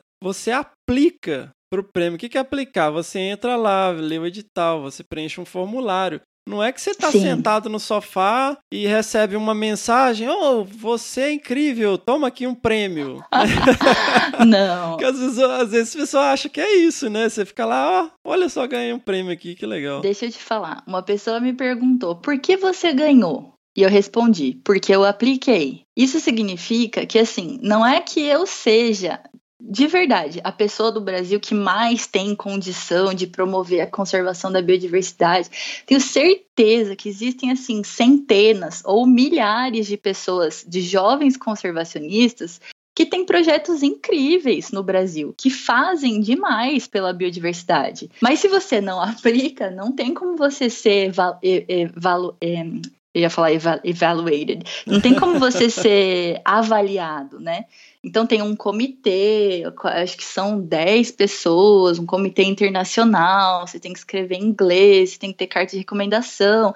Assim, você gasta um tempo nisso, mas foi muito legal eu ter aplicado, porque, enfim, eu fiz uma autorreflexão. Sim. Nossa, olha só, pela Via Fauna, eu consigo alcançar essa parte da, da sociedade. Eu consigo é, enfiar coisas de conservação, eu consigo implementar coisas, eu consigo conversar com o engenheiro que está fazendo o projeto de colocar a passagem de fauna ali, ali, a cerca tem que ser dessa forma, blá blá blá blá blá. Com os projetos de conservação que eu atuo, com Patrícia e com Arnaud, nossa, a gente vai tentar resolver essa questão dos atropelamentos para espécie específica, né? Eu e Patrícia iniciamos uma ação civil pública contra o estado do Mato Grosso do Sul. Tomara que a gente ganhe. Isso vai mudar, assim, a, ou fortalecer uma jurisprudência. Ou seja, todo mundo que fizer o mesmo em seus estados vai obrigar, enfim, o órgão administrador rodoviário a implementar as medidas de mitigação. Que não seja na escala de estado, que seja na escala de Perfeito. bacia hidrográfica, de município, de bairro. O impo... Tem que fazer Exatamente. alguma coisa. Sim, e aí a, a outra coisa é que eu atuo com o, o Senap e CMBio nos planos de ação nacional, né? Foi, nossa, um, um presente ser convidada para participar disso, né? Então eu tô no dos canídeos, felídeos e ungulados. É o Plano de Ação Nacional para Conservação das espécies que são ameaçadas, né? Desses grupos. E aí eu, eu sou a pessoa que vai trabalhar com o aspecto de rodovias, né? Então, o quanto as rodovias impactam essas espécies e o que poderia ser feito, né, dentro das ações de conservação. Isso tá no escopo do seu doutorado também, Fernanda? Não, não está. Mas eu acho que vai ser. Uma parte do meu doutorado vai servir para eu responder coisas dos planos de ação, né? Então, atualmente a gente está estimando quantos. Quantos indivíduos das espécies silvestres de mamíferos do estado de São Paulo morrem atropelados todos os anos? Ai, posso, posso contar? Tá, pode contar, claro que pode. Vê o que você acha, hein, Fernando? De quem que você quer saber? Onça parda, capivara? Jaguatirica, né? Que é o bicho mais legal. Jaguatirica, peraí. Ah, leopardos pardales. Então, assim, a gente tem estimativas mínimas, máximas, médias e medianas. A mínima é de 16 indivíduos, a máxima é de 371 e a média é de 42. Mas em. Não, perdão, isso é, isso? puma, isso é puma com collar. Ah. Perdão, isso era puma com collar. Escala são todas as rodovias pavimentadas do estado de São Paulo por ano. E isso é Só? base... Achei que era muito mais. Então, depende de, de qual, qual estimativa você quer, mínima, máxima ou média, né? Qual que é a Porque média as- mesmo? A média de puma é 42. Não, mas Jaguatirica. Por quem quer saber de Puma? Jaguatirica é 107. 107? É, É que, que quase a acha? população de Jaguatirica do Morro do Diabo. Sério? É, do Parque Estadual do Morro do Diabo tem aproximadamente 120 indivíduos por Uhum. aí. E essa, mas essa estimativa ela é baseada em dados coletados sistematicamente por 12 anos nas rodovias concedidas. Então o que a gente fez? A gente usou isso como extrapolação para as rodovias do DR e das vicinais. Uhum. Então morre mais ou menos a população Uhum, de um dos maiores parques de Mata Atlântica do interior todo ano. exatamente. Ó, e, ó, e é real, porque assim, o que mais puxa essa estimativa são os dados das concessionárias, que é um dado real. Isso não é extrapolação. Sim, sim. Então o negócio é, é feio mesmo, E não, realmente. é, e não é oportunístico, né? É sistemático. É sistemático. E o de lobo, olha só o de lobo. O- a estimativa mínima é 59, máxima 500, acho que nada a ver, e a média é de 140 indivíduos por ano. Gente. Eu su- super confio nessa estimativa, Fernando. Eu acho que ela tá. Assim, não é que eu que fiz, mas assim, ela tá baseada num, num dado que ele é muito real, de 12 anos de monitoramento, entende? E cachorro do mato, que é um bicho super atropelado. Meu, é muito, já que eu te falo. Ó, Cerdócio Tous. O mínimo, 500 bichos. Nossa. A média, 6.662. Gente, que que é isso? É. Ó, só, eu tenho 7 mil cachorros do matos atropelados nas concessionárias. Você tem 7 mil registros É, oficiais. de cachorro do mato. Oficial. Um XY, tudo direitinho. É. Capivara, Nossa. 12 mil. 12 mil capivaras real atropeladas nas concessionárias. Caramba. É. Então, uma coisa que me chama a atenção, Fernanda, é. Eu tenho um colega né, lá do laboratório que trabalhou no passado com atropelamento de fauna e isso mexeu muito com ele. sabe? Mexeu muito, sim. Ele ficou até meio deprê, porque ele basicamente ficava vendo foto de bicho atropelado. com uma frequência muito maior que qualquer pessoa normal. Uhum. né? E isso afetou ele, assim, ele ficou muito mal e tal. E como que você lida com isso, assim, né? Porque, na verdade, a gente já tem uma- um contato limitado com os bichos, né? Então, por exemplo, Uhum. quem trabalha com gato, né? Eu fui ver jaguatirica muitos anos depois que eu comecei a trabalhar com a espécie, que eu fui capturar uma jaguatirica, e, e a gente só vê foto, eh, animal atropelado, fezes e pegada. Sim. E aí o seu contato maior são com os animais, assim, num estado às vezes lamentável, né, na- nas rodovias. E como que você lida com isso, assim, com essa parte emocional e tal, de não, não se deixar afetar, né, lidando com isso? Nossa, eu agradeço pela pergunta. É uma pergunta muito legal e ninguém ainda tinha me feito essa pergunta. Olha aí. É, é, puxa, realmente é, é muito triste, assim, o meu contato é com o bicho morto, né, geralmente já tá num, a carcaça já tá num estado de conservação que também já não é legal, e enfim, são cenas é, bem tristes e bem feias. É, o bicho que mais me emocionou, que eu peguei atropelado, foi um macho de lontra no município de Brotas. Eu vi, né, o bicho na, na rodovia, parei, né, geralmente paro para fotografar, na época coletava algumas amostras do bicho, e o bi, eu coloquei a mão nele e ele estava quente. Ele tinha acabado de ser atropelado. Ele estava Nossa. muito quentinho. E ele era lindo, enorme, um machão bonitão.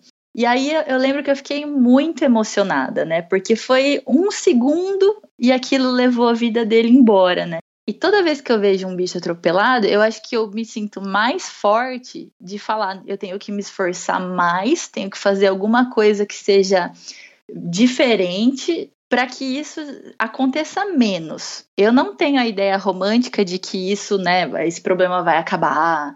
O máximo que você pode implementar de medidas de mitigação numa rodovia, você diminui em até 86% os atropelamentos. Nunca é 100, né? Ó, mas 86, convenhamos, hein? Excelente. É, Excelente. é considerado 100% quando você tem a rodovia totalmente elevada, como é o caso da, da imigrantes, que ela é totalmente elevada, ou em túnel, que ela é totalmente enterrada, né? Mas enfim, eu não tenho essa ideia romântica de que a gente vai acabar com o problema do mundo. Mas é, um, é difícil de lidar, é realmente uma, uma emoção bem forte. Uma, um capítulo do meu doutorado, eu tive que validar as identificações das espécies que os inspetores de tráfego das concessionárias fazem para os bichos atropelados, né? Então imagina só, a gente tem um banco de dados de bicho atropelado que é identificado por não experts. O que, que eu tive que fazer? Eu tive que ver foto por foto e identificar os bichos. Então eu vi Nossa. 3.222 fotos de bichos atropelados para validar a identificação, né? Tem que ter estômago, hein?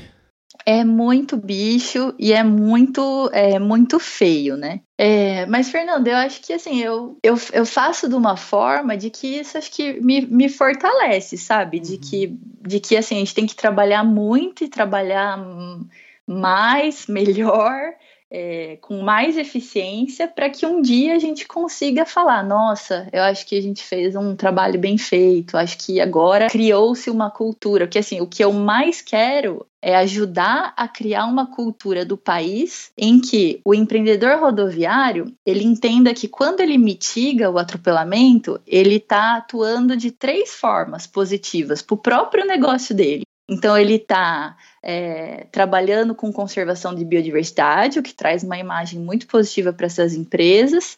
Ele está trabalhando com segurança do usuário. Então, quando você atropela um bicho, você tem o atropelado bicho, mas você tem o atropelador gente. Eu, você, sua tia Cotinha de Carangola, né? Então, é, quando você diminui as colisões de animais em rodovias, você está promovendo maior segurança para os seus clientes. Sim, são, são acidentes, né? Você- É. Às vezes a pessoa desvia super rápido, Aham. ou às vezes colide com um animal grande, né? Você- Exatamente. É. E aí, a, a terceira coisa, é, quando você implementa uma medida de mitigação, a gente já confirmou isso em um, num artigo em 2013 sobre o custo-benefício. Então, quanto você deixa de indenizar, quanto você deixa de, é, de socorrer aquele acidente. Então, a longo prazo, as medidas de mitigação se autopagam né? Além disso ser, disso significar altos padrões de engenharia, né? Então, hoje no Brasil a gente tem padrões de engenharias que já são muito bons. Só que está faltando esse start, né, principalmente dos jovens engenheiros, em integralizar as questões de fauna e as questões ambientais nos seus projetos, né? E isso é um pulinho.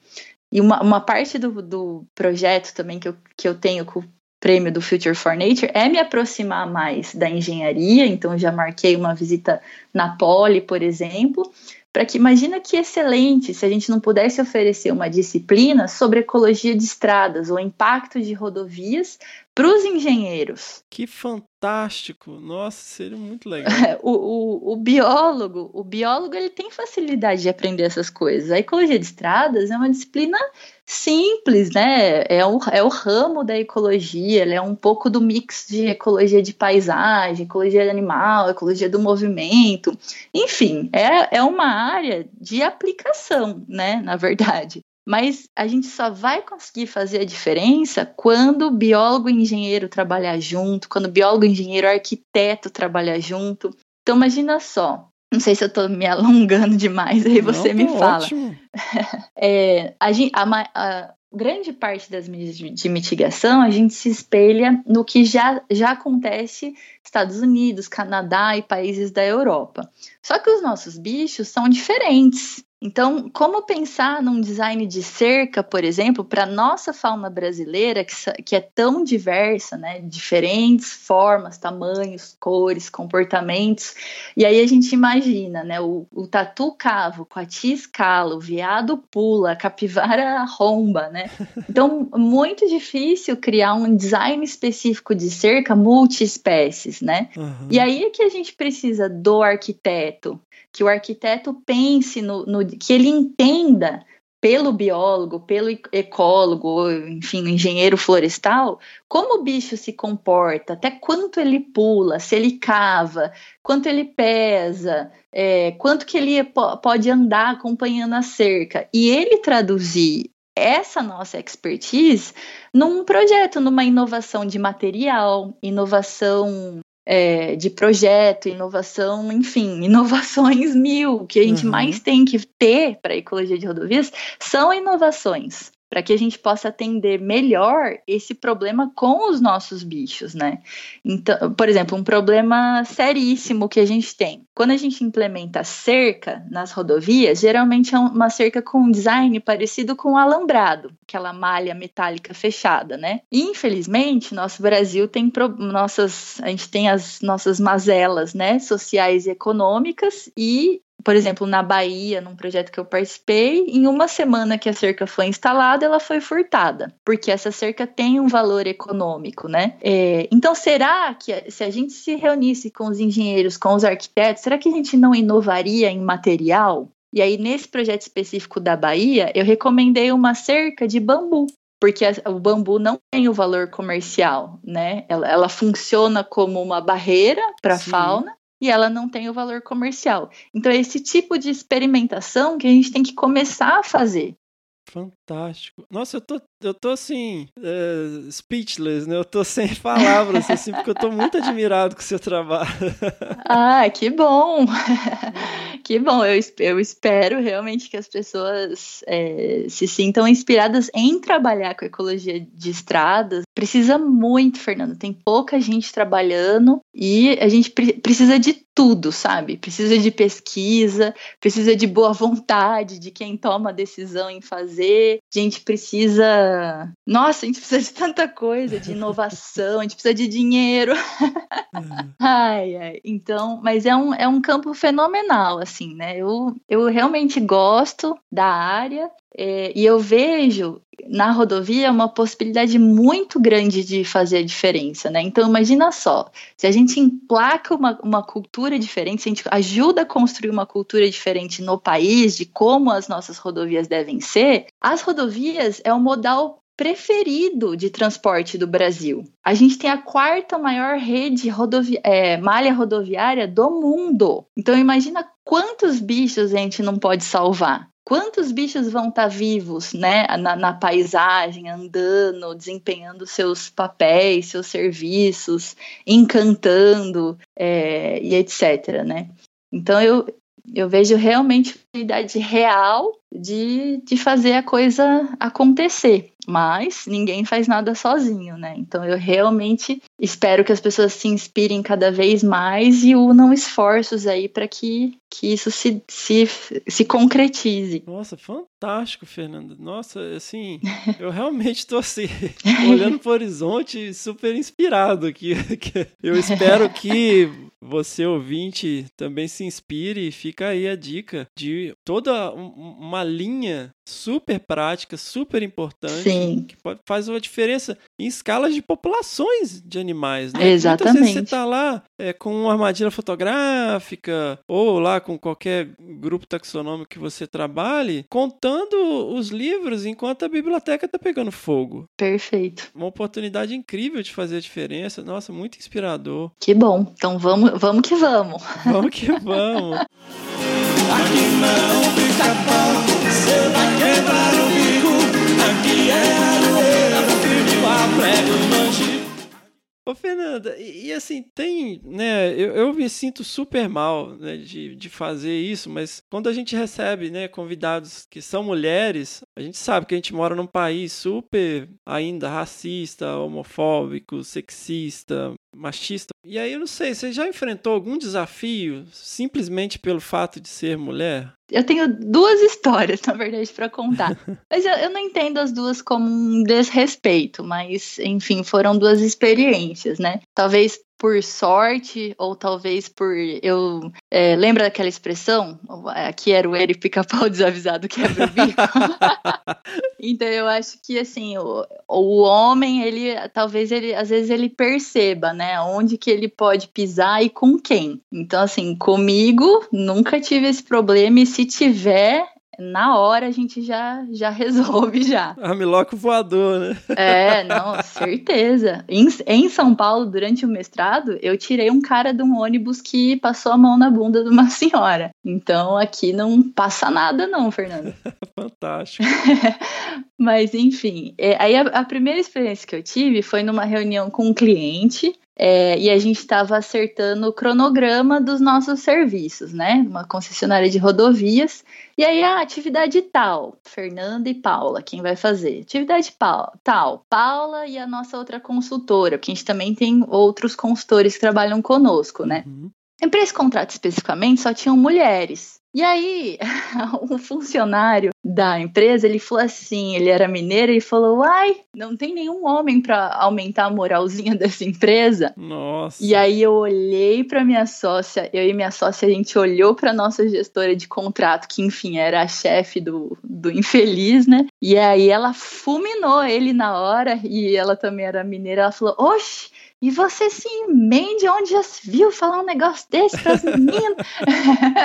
e aí, coitado, ele era uma pessoa muito bacana no desenvolvimento do, do contrato, dos serviços. Ele se mostrou muito legal, muito solícito, muito respeitoso. Eu acho que foi assim. Eu acho que ele nunca tinha é, tido a experiência de tratar com uma empresa só de mulheres. E mulheres que iam fazer serviços que eram pesados. Então a gente tem um serviço que é um plano de mitigação, onde a gente percorre todo o trecho da rodovia, eu desço em todos os buracos embaixo da rodovia, no final do dia eu tô parecendo um tatu. E aí é um serviço difícil, eu acho que dá quase 10 dias de campo, ele é exaustivo, você né, se suja, você vê de tudo um pouco. E aí eu acho que é, foi por isso que ele falou, né? Então essa foi uma, uma experiência que me marcou. E a segunda foi bem recente, foi agora em janeiro desse ano. Eu tive que fazer um campo no interior da Bahia com um, um, cliente muito especial de lá, foi um trabalho bem bacana. E pelo fato de eu ser mulher, eu fui escoltada por oito dias. e eu nunca vi, nunca vi isso na vida. Então eu tive um, um damo de companhia, né, para falar. Um, um homem que sempre ficava com a gente. Então, assim, eu tinha o nosso carro, né? Tinha três mulheres dentro do carro para fazer o trabalho, e no carro que nos acompanhava tinha um homem, que era ali da, da concessionária, né? E aí eu falei assim, aham, falei, na, na quinta, quinta vez do dia, nesse calor infernal, que ele tiver que descer porque assim, você desce um talude super grande da rodovia, depois você sobe, aí você desce, você sobe. Você... A gente faz 30 num dia. Chega no uhum. final do dia, você tá morto, né? Falei, daqui a pouco a gente vai dar uma canseira nele, que ele vai esperar dentro do carro. Olha, lê do engano. O cara acompanhou a gente em tudo. Onde eu ia, ele ia. E aí eles me explicaram, né? Ó, oh, Fernanda, talvez esteja achando estranho tal, mas aqui o bicho pega, aqui o negócio é diferente, a gente teve um problema com uma funcionária aí nossa, então a gente não pode não pode deixar de te dar essa, esse acompanhamento. Mas a função dele era estar lá, tipo uma samambaia, é, assim. Zelar pela, pela nossa segurança. Ia um facão, né, do lado, assim, é, o tempo inteiro, e ele ficava muito alerta, assim, cuidando da nossa segurança, olhando por tudo. É, e, enfim, foi uma companhia agradável ao longo de todo o serviço. Ficamos uhum. amigos, batemos papo mas muito triste se você for parar para analisar, né? Assim, a situação é ridícula. Eu não poder ficar sozinha desempenhando meu próprio trabalho, né, com medo de ser furtada, roubada, estuprada, enfim, né, uhum. que são uhum. coisas que acontecem, parece que muito frequentemente, né, lá na região. Uhum. E aí quando eu senti que o negócio era bem verdade mesmo, foi quando a gente parou num restaurante beira de rodovia, que era funilaria e restaurante. foi bem, bem engraçado esse lugar.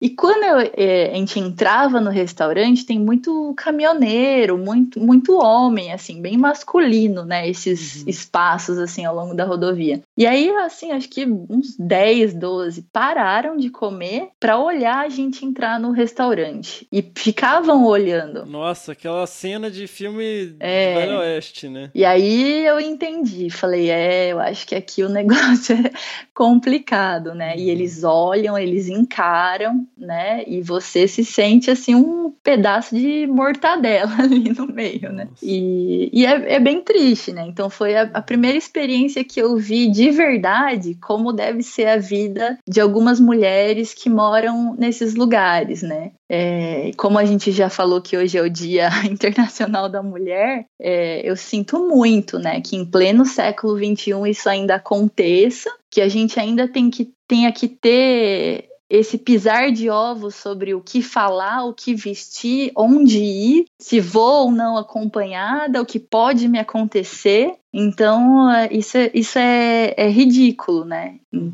Mas eu sou bem otimista, né? Eu sou otimista com várias coisas, assim, inclusive com a ecologia de estradas, acho que a gente está num bom caminho. E sou otimista também que, que eu acho que as mulheres, elas estão se empoderando, né? Elas estão colocando limites, elas estão se sentindo mais parte da sociedade, né? Ocupando os espaços, falando não. E eu acho que é isso mesmo, mulherada. Vamos para cima e E é isso aí. Eu, eu sou bem assim, né? Eu, acho que eu acho que por causa do jiu-jitsu, não é porque eu né, luto e, e tal, mas eu acho que o jiu-jitsu dá uma, uma confiança, assim, né? É, não sei, eu, eu, eu, eu me sinto confiante, né, em poder encarar algumas situações. O jiu-jitsu faz isso, é. O jiu-jitsu é, faz isso. Hélio Grace já falava, né? É, ó, de postura, né, de uhum. saber como se comportar e etc. Então é isso aí. Não, mas eu sou muito otimista. Hoje é Dia das Mulheres, né? A gente fez nossa homenagem aqui para o Dia das Mulheres e vamos, é isso aí, conquistando os nossos espaços, fazendo as nossas coisas, sendo competente, eficiente. Vamos, vamos com tudo. Sensacional. Aqui não fica bom, você vai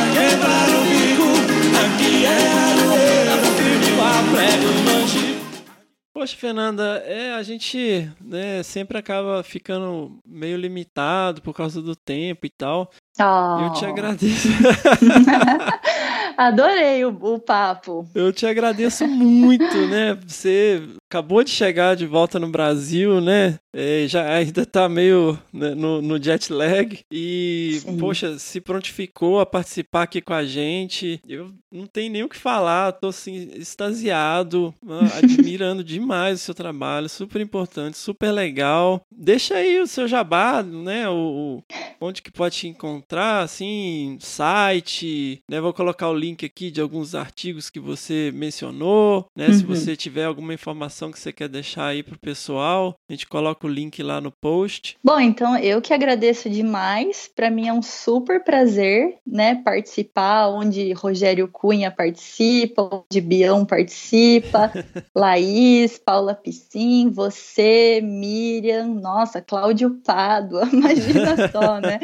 E tantos outros. Então eu me sinto assim, nossa, muito, muito feliz mesmo. E eu que te agradeço de, de ter um programa como esse, que é de divulgação científica. Eu acho que a gente precisa muito disso no Brasil, então vou super também divulgar o Desabraçando. É muito legal ouvir quando a gente viaja, né? Quando tem esse tempo no carro ou à noite, né? Você tá jantando e ouvir. É engraçado, é informativo, é muito legal. Então, obrigada por estar tá fazendo isso. E no Brasil a gente precisa de muitas outras iniciativas como essa. Bom, eu sou fácil de achar, então eu tô no Facebook, Fernanda Abra, acho que tem um D maiúsculo no meio, mas se você colocar Fernanda Abra me encontra. No, no Instagram eu sou Ananda Abra. Tem o site da Via Fauna, viafauna.com.br, temos a, a, página da Via Fauna no Facebook. É, e é isso, fico à disposição para quem quiser tirar qualquer dúvida ou quiser conversar. E vamos com tudo. Vamos com tudo. Um grande beijo, Fernanda. Um beijo, muito obrigada, Fernanda. Tchau, tchau. Hallo, du Iris.